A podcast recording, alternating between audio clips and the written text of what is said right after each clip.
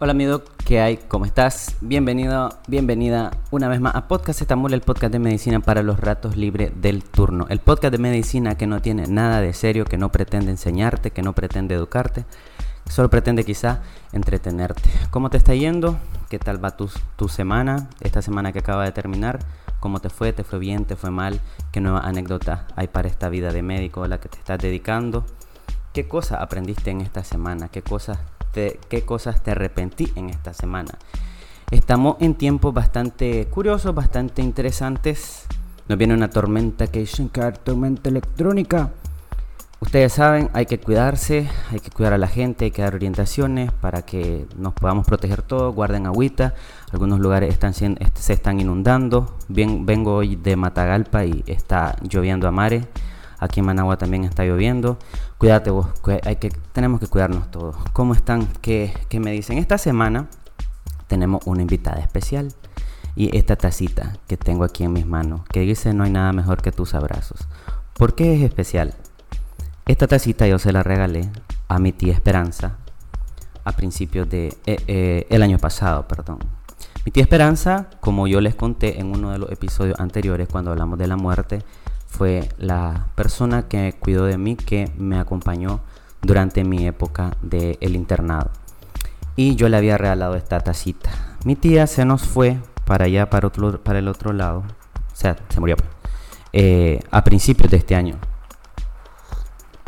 Ya lo está empezando a llover. Entonces, este, probablemente escuchen ahí de fondo algún ruido. La cuestión es que la tía se nos fue a principios de este año. Y eh, sus hijas, una de sus hijas, mi tía, me regaló, me devolvió la taza para que yo la tuviera. Entonces hoy la vamos a tener acá con nosotros. No hay nada mejor que tus abrazos. Mi tía tenía un gran corazón, un gran alma. Y pues aquí estamos recordándola. Aparte de eso, les quería mostrar, me voy a poner de pie para que vean mejor mi pijamita que dice I'll be there for you. Aquí estaré, ahí estaré para ti. Me la voy a hacer con los chicos de Happy Med, a los cuales les estoy agradecido porque les quedó muy, muy, muy linda. La mayoría de los pacientes no va a comprender lo que dice acá, pero alguno que otro lo, entenderá. Bien, entonces este, vamos a irnos de lleno con las cosas que traemos para el día de hoy, para el podcast. Miren, me llegaron montones montones de anécdotas. No sé si incluso no sé si las pude poner todas. Este, espero que sí. Para el día de hoy yo les había escrito, esta vez lo puse tanto por WhatsApp como lo como por Instagram que eh, me contaran de sus anécdotas con, con consultas que hayan sido graciosas, extrañas, raras o si se puede decir si el término se ajusta, podríamos decir ridículas o absurdas. Eh, yo tengo varias que ahí les voy a ir contando a, medida que vayamos avanzando, pero eh, pero bien, bien, vamos a pasar de un solo con las que ustedes nos, nos enviaron. Eh, bien, la, más básica que yo les puedo contar de, eh, de, mi parte es, es una que cuando yo lo escuché ni yo mismo me lo creía lo que me estaban preguntando. Estaba de social y me llegó una paciente con su niño, con su bebé, para decirme que el niño no quería comer. A ver, me, llegó para decirme que el niño solamente quería comer pollo tip top. Que no quería comer gallina india. Y esa era la consulta de la señora. Y yo le dije, ¿y el resto de cosas las come normal? Sí, las come normal, pero cuando le doy pollo, no quiere comer gallina india. Solamente quiere comer pollo tip top. Entonces le digo, este, pues ahí nos va a tener que dar a los dos porque la verdad es que estaba... Eh, interesante la, la, consulta de la paciente, ¿no? Ni yo me lo creía. Pero bien. Entonces vamos a pensar con las que nos mandaron ustedes para el día de hoy. Vamos a ver qué, qué tal. Se escuchan ruidos por la gata, que ahí anda meciéndose por todos lados y anda botando las cajas. Ahí está subida de arriba del ropero. Me tiene todo estartalado el cuarto. Bien. Primera anécdota. Dice, bueno, esta nos la manda una amiga bueno, eh, hoy nos mandaron anécdotas algunas personas que, no, sí es verdad, no son médicos, pero tienen anécdotas relacionadas, pudiendo ser de odontología, de, de psicología, de farmacia, y van a ver, van a, bueno, van a escuchar los que nos estén escuchando. Vos que ibas a ser dentista, dice, ¿crees que se me caiga esta muela si me la jinco con un alicate? Interesante. Solo me recuerda que, eh, bueno, yo sé que esto ocurre realmente en la afuera. Porque me lo comentaron. De gente que se ponía a practicar la odontología de facto, ahí escondido, clandestino, y que utilizaban alicates para, para sacar los dientes. Yo pensaba en mí adentro, yo creía que solamente ocurría en las películas de Cantinflas, pero resulta que es cierto. Resulta que no es un invento. Realmente hay personas que se dedican a practicar de manera clandestina la odontología y hacen ese tipo de cosas. Bueno, esta nos la manda una chica farmacéutica, farmacéutica, y nos dice, no soy médico, soy farmacéutica. Una vez me llegó un señor señalándose la pierna, se la sobaba, y me preguntó si tenía algo para el dolor de la tiroides. Bueno, no sé cuál, cuál habrá sido tu reacción en ese momento, pero a veces es difícil, eh, y esto lo, comprenderemos todo, a veces es difícil mm, aguantarse la risa frente a un paciente. Es muy difícil, realmente muy difícil, y es parte de, lo que dicen ser profesional, pero no siempre lo vas a conseguir. No siempre lo vas a conseguir y además eh, es como que le da cierta chispa, no sé, cierto, cierto asunto a, este tipo de anécdota.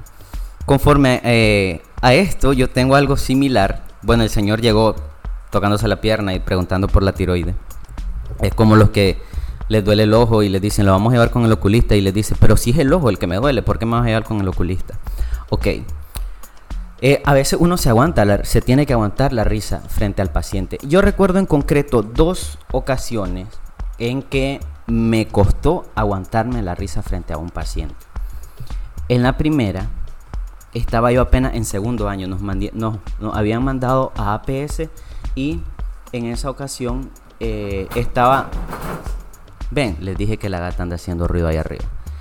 Eh, en esa ocasión nos mandaron eh, a APS y estábamos...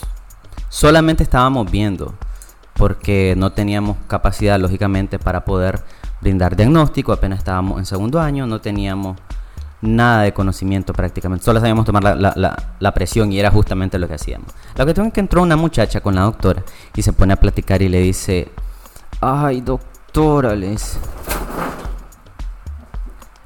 ay doctora, le dice, este, ah, corté porque la gata anda haciendo mucho ruido.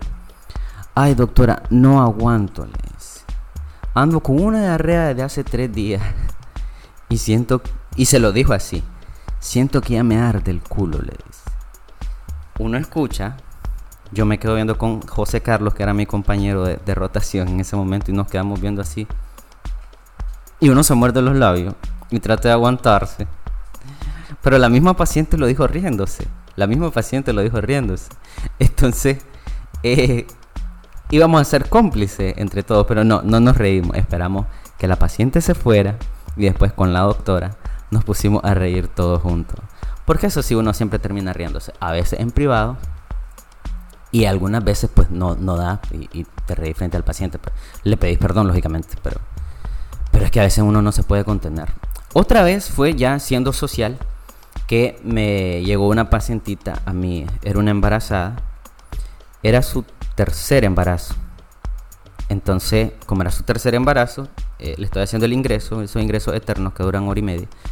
Y le digo, bueno, usted este es su tercer embarazo y todos los embarazos lo había llegado a, había llegado a sus controles normales. Era una mujer responsable, que ustedes saben que todas las mujeres embarazadas que en Nicaragua son muy responsables. Entonces que uno nunca las tiene que andar buscando ni con la policía, ni con la ambulancia, ni nada de eso. Pues resulta, me voy, me voy para donde voy. Llega la paciente y estamos platicando y le digo, ok, usted ya ha tenido varios embarazos, seguramente usted ya sabe su tipo de sangre. Y me dice, sí, yo sé cuál es mi tipo de sangre. ¿Cuál es su tipo de sangre? Le digo, rojita, me dice. Miren, sí me dio risa y me contuve, pero también me dio ternura. Porque hay pacientes que te lo dicen de buena fe, te lo dicen con, su corazón, o sea, no, no te lo dicen con el ánimo de ofenderte ni, de burlarse de, vos. Me lo dijo con una, con una paz, con una tranquilidad. Mi sangre es rojita. Ah, le digo, ok, este, le vamos a mandar tal y tal cosa para ver qué tipo de sangre rojita tiene. Porque hay ciertas divisiones entre esto y esto y esto y esto. Y ella no se la sabía. Entonces, eh, a veces hay que aguantar la risa frente al paciente, pero cuando uno se acuerda sí se puede carcajear. Para cuando está en una mesa con unas copitas ahí con los amigos, sirve bastante este tipo de, de cuentos. Porque así somos nosotros los médicos. Estamos hartos del trabajo, queremos salir de ahí y cuando vamos a pasarla bien, cuando vamos con los amigos, nos ponemos a estar hablando justamente de las cosas que nos pasan en el hospital. Ok. Siguiente anécdota. Esto le pasó a una amiga en su social. Le llegó un señor a las 2 de la mañana porque se había pintado las uñas y no sabía cómo quitarse la cómo quitarse la pintura. Imagínate vos a las 2 de la mañana moribundo tratando de, de, recobrar un poquito de fuerzas porque sabes que al día siguiente va a estar todavía cubriendo, cubriendo horas después de que termine tu turno. Y que a las 2 de la mañana te llega una persona diciéndote, mire, me pinté la uña y no, no sé cómo quitármela. Interesante. Bueno, a mí por la madrugada no me han pasado cosas tan, tan horribles, tan, no tan no horribles, tan graciosas. Pero una vez me pasó una cosa bien rara. Me llegó como a la 1, 2 de la mañana una paciente eh, era interno, yo me llegó como estaba en medicina interna y me llegó una paciente diciéndome que iba a consulta, que estaba citada con el especialista, pero que la venían siguiendo una gente, que ella venía de Guaslala y que la venían siguiendo desde que salió y que esa gente estaba allá afuera. Inmediatamente uno reconoce, se da cuenta de que es una paciente con un delirio y este seguramente una paciente con esquizofrenia y le digo, ¿y a qué especialista viene a ver? Al psiquiatra me dice, pero me vienen siguiendo y este, pues no hay que alarmarse, uno tiene que platicar con el paciente y decirle, ok, lo que, ¿qué, ¿qué fue lo que hice? Le dije, ok, tranquila, está la puerta cerrada, tengo asegurado ahí y no voy a dejar que esa gente entre para hacerle daño. Antes de terminar la consulta, salí un momento haciendo como que me asomaba y le dije, se acaban de ir, no están allá afuera, vayamos para que le pongan el medicamento. De la que se salva una vez. A esta misma chica que nos mandó la, anécdota también nos mandó decir de una persona que llegó a las 11 de la noche con un hipo que tenía dos días. Y llegó a las 11 de la noche para que lo vieran. Lo que pasa es que a veces también la gente aprovecha y dice, si llego a las 11, 12, 1 de la mañana, está vacío y me pueden atender rapidito. Se los digo porque yo lo escuché y seguramente ustedes también lo habrán escuchado. Está vacío a esta hora, puedo llegar seguramente a ver, a ver qué hay. Bien. Esta otra es, bueno, es algo rápido. son los, típicos pacientes que te dicen, te preguntan si pueden beber alcohol mientras están tomando medicamento. Yo les siempre les, les devuelvo la pregunta, ¿vos crees? ¿Vos qué crees? Les digo, si ellos me dicen, pues, bueno, la respuesta obvia es sí. Lógico que no, no, eh, te va a hacer daño o, podría no funcionarte. Pero siempre se le explica pues con, con, algo de ternura de por qué no pueden estar tomando alcohol y medicamento al mismo tiempo. Mejor solo tomen alcohol. Ok. Eh, esta otra nos dice, me llegó a las 3 de la mañana una paciente, un paciente, porque soñó que le habían salido elevados los triglicéridos, se asustó y se fue a esa hora emergencias. Interesante, interesante. Bueno, yo nunca he tenido pacientes que me hayan llegado porque soñaron algo, pero qué curioso lo, lo, lo, que te pasó. Me gustaría haber sabido, me gustaría que me hubieras contado cómo lo resolviste, cómo se dio el caso, cómo, cómo evolucionó, cómo, cómo lo afrontaste. Habría estado interesante saberlo. Ok. Un paciente, esto me lo mandó un psicólogo, un amigo, eh, que le mando un abrazo. Un paciente preguntando si a la una de la mañana le podía dar consulta psicológica, porque es que a esa hora se sentía libre. Ya lo imagino abriendo el ojo a esa hora, eh, tratando de, concentrarte en la, en la consulta. Imposible, imposible. Pero bien, consultas de emergencias psicológicas. Esta otra. Me llegó a las 11 de la noche una chavala de 18 años con un dolor que describió como leve pero molesto en ambos pulgares. Sin antecedentes de trauma, me dijo que no tomó analgésico porque pensaba que los tenía fracturados o luxados. Después vino la mamá diciendo que se había pasado chateando como 15 horas seguidas durante todo el día. Ve muchachos, por eso no juegan Free Fire, Free Fire es malo. Estén en casa de sus mamás. Interesante la, la chavala esa hora, ¿no? Caramba. Bien, eh, Esta otra eh, también nos la, nos la mandaron eh, de uno de los, cuando eran social creo, sí. A ver, estábamos solas, la enfermera y yo de turno, después de esas largas horas tóxicas, apuradas, degustando nuestra, nuestra desalmuercena, cuando nos llegó un señor de tal vez unos 50 años, este se inspiró, la forma en como lo redactó está bastante interesante, de unos 50 años que se había cortado con un machete. La pareja de él entró a la armada diciendo que el señor se estaba desangrando, que se iba a morir, que dejáramos de hartarnos y que atendiéramos ya, ya, ya al señor. Además, llevaba un hilo de sutura y anestesia porque aquí nunca hay ni mierda, dijo la señora. Salimos, el señor tenía la herida cubierta con un pañuelo, estaba sudoroso, pálido, llorando. Al descubrir la herida, no medía ni un centímetro. Medía menos de un centímetro. Por supuesto, no estaba sangrando. Lo suturamos. Te adjuntaría la foto, pero creo que la perdí. Qué lástima. La próxima vez me, mandan fotos y las vamos a poner aquí para que la gente vea el video. Sí, fíjate, este, esto me recuerda una anécdota algo reciente que tuve yo también de un paciente que me llegó como a eso de la una de la mañana.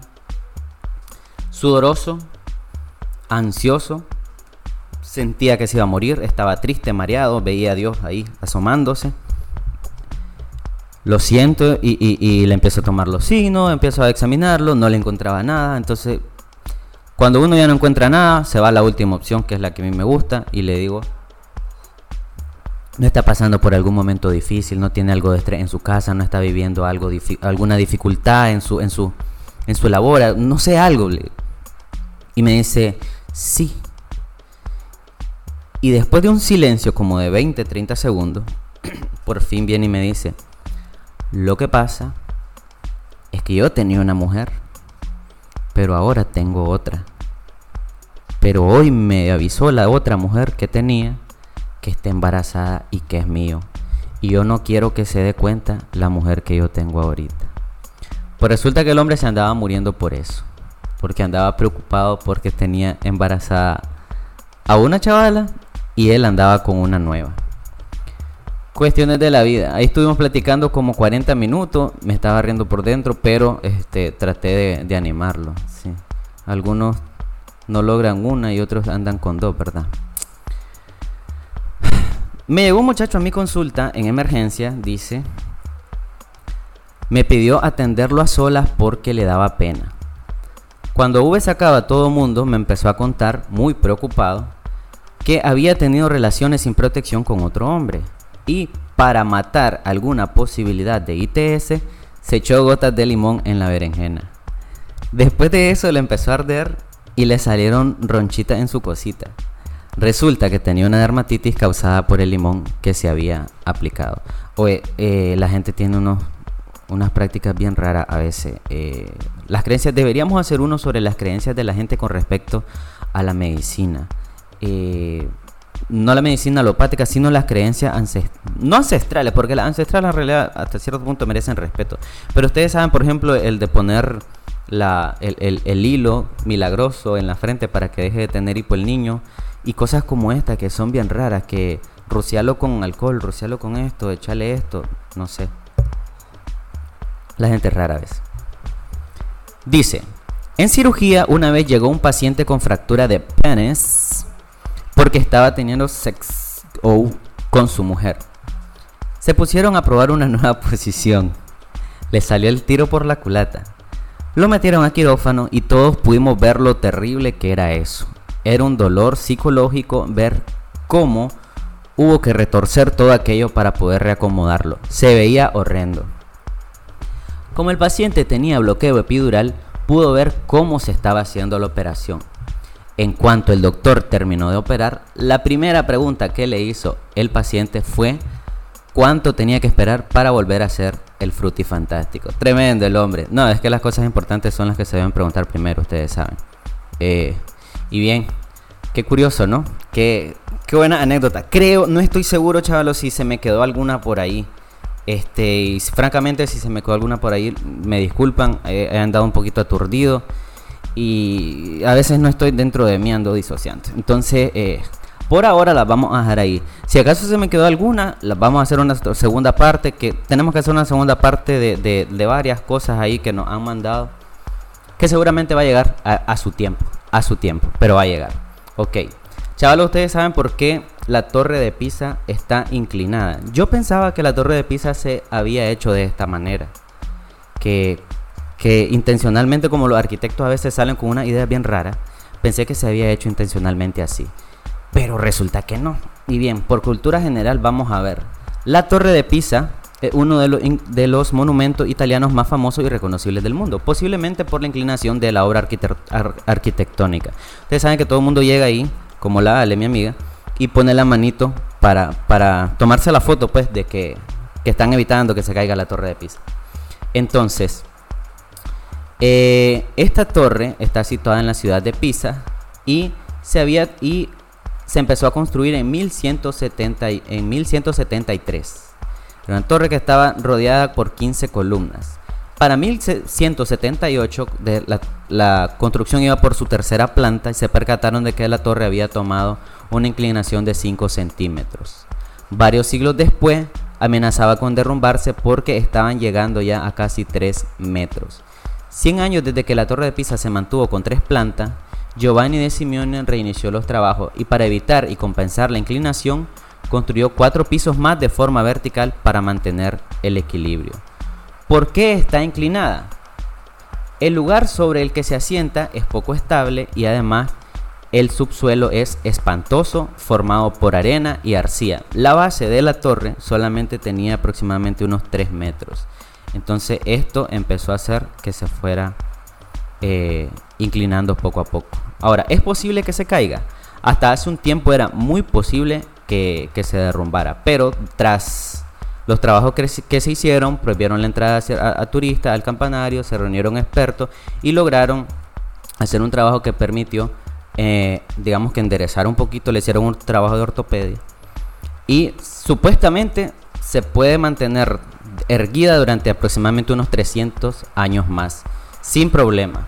Entonces, alguno de estos días voy a ir, ahí les voy a mandar la foto y seguramente voy a tomarme la foto así poniendo la mano. Ok. Bien. La frase del día de hoy, chavalos. Para el día de hoy la frase eh, nos la trae Marco Tulio Cicerón. Es una frase tan antigua y tan cierta y dice, el médico competente, antes de dar una medicina a su paciente, se familiariza no solo con la enfermedad que desea curar, sino también con los hábitos y la constitución del enfermo. No solamente se trata de, venga, le voy a dar la medicina y examinarlo, no. También familiarizarse, saber cuáles son los hábitos de tu paciente que puedan estar perpetrando la enfermedad, cuáles son aquellos eh, vicios que tenga el paciente, aquellas cosas que pueden estar a tu favor, qué es lo que él puede modificar, lo que no puede modificar, para que sea una cosa holística, ¿no?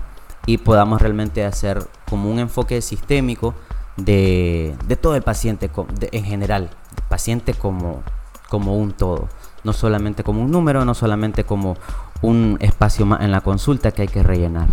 El médico competente, antes de dar una medicina a su paciente, se familiariza no solo con la enfermedad que desea curar, sino también con los hábitos y la constitución del enfermo. Y bien, con esto estamos llegando al final del capítulo del episodio de hoy. Espero que se me haya entendido. Eh, a pesar de que la gata andaba haciendo ruido por ahí, a pesar de que está lloviendo, chavos, cuídense. Eh, salgan con cuidado de sus casitas.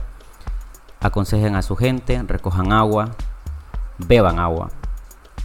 Eh, cuiden su salud mental. Hablen con alguien si se sienten mal. ayuden a aquel que, que se sienta mal y tratemos de, ser cada día más humanos. No perdamos la humanidad que hay en nosotros, no perdamos el amor por lo que hacemos. practiquemos la medicina con amor, eh, hagan el amor y no la guerra. Sean felices. ¿Qué andan haciendo? ¿Qué andan? Yo ando leyendo eh, por partecita este librito que me encontré, El espejismo de Dios, que tenía muchas ganas de leerlo desde hace tiempo. Es algo un poco, un tanto polémico, pero vale la pena leerlo. Este, creyente, ateos, agnósticos, lo que sean, vale la pena leerlo, está muy bueno para, para sustentarte en tus creencias. ¿Qué andan leyendo ustedes? Eh, qué música andan escuchando esta semana. Yo he descubierto algunas canciones de Simon Garfunkel que están sumamente buenas y los recomiendo muchísimo. Sobre todo hay una canción, eh, I Am a Rock, que me gusta mucho todo, todo lo que dice. Se las recomiendo también.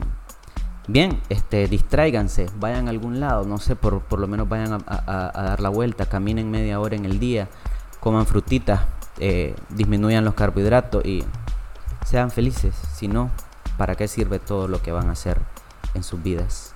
Bien, nos estamos viendo entonces. Eh, recuerden, bueno, les dejo la dirección de Happy Med, que son los chicos que me hicieron esta, esta pijamita. Lo pueden encontrar en Instagram como Happy Med Online y creo que también así lo pueden encontrar en Facebook. Nos estamos siguiendo, nos estamos viendo, nos estamos hablando. Sigan dejando sus sugerencias para, para futuros episodios, sigan dejando sus sugerencias, eh, no sé, para, para alguna cosa.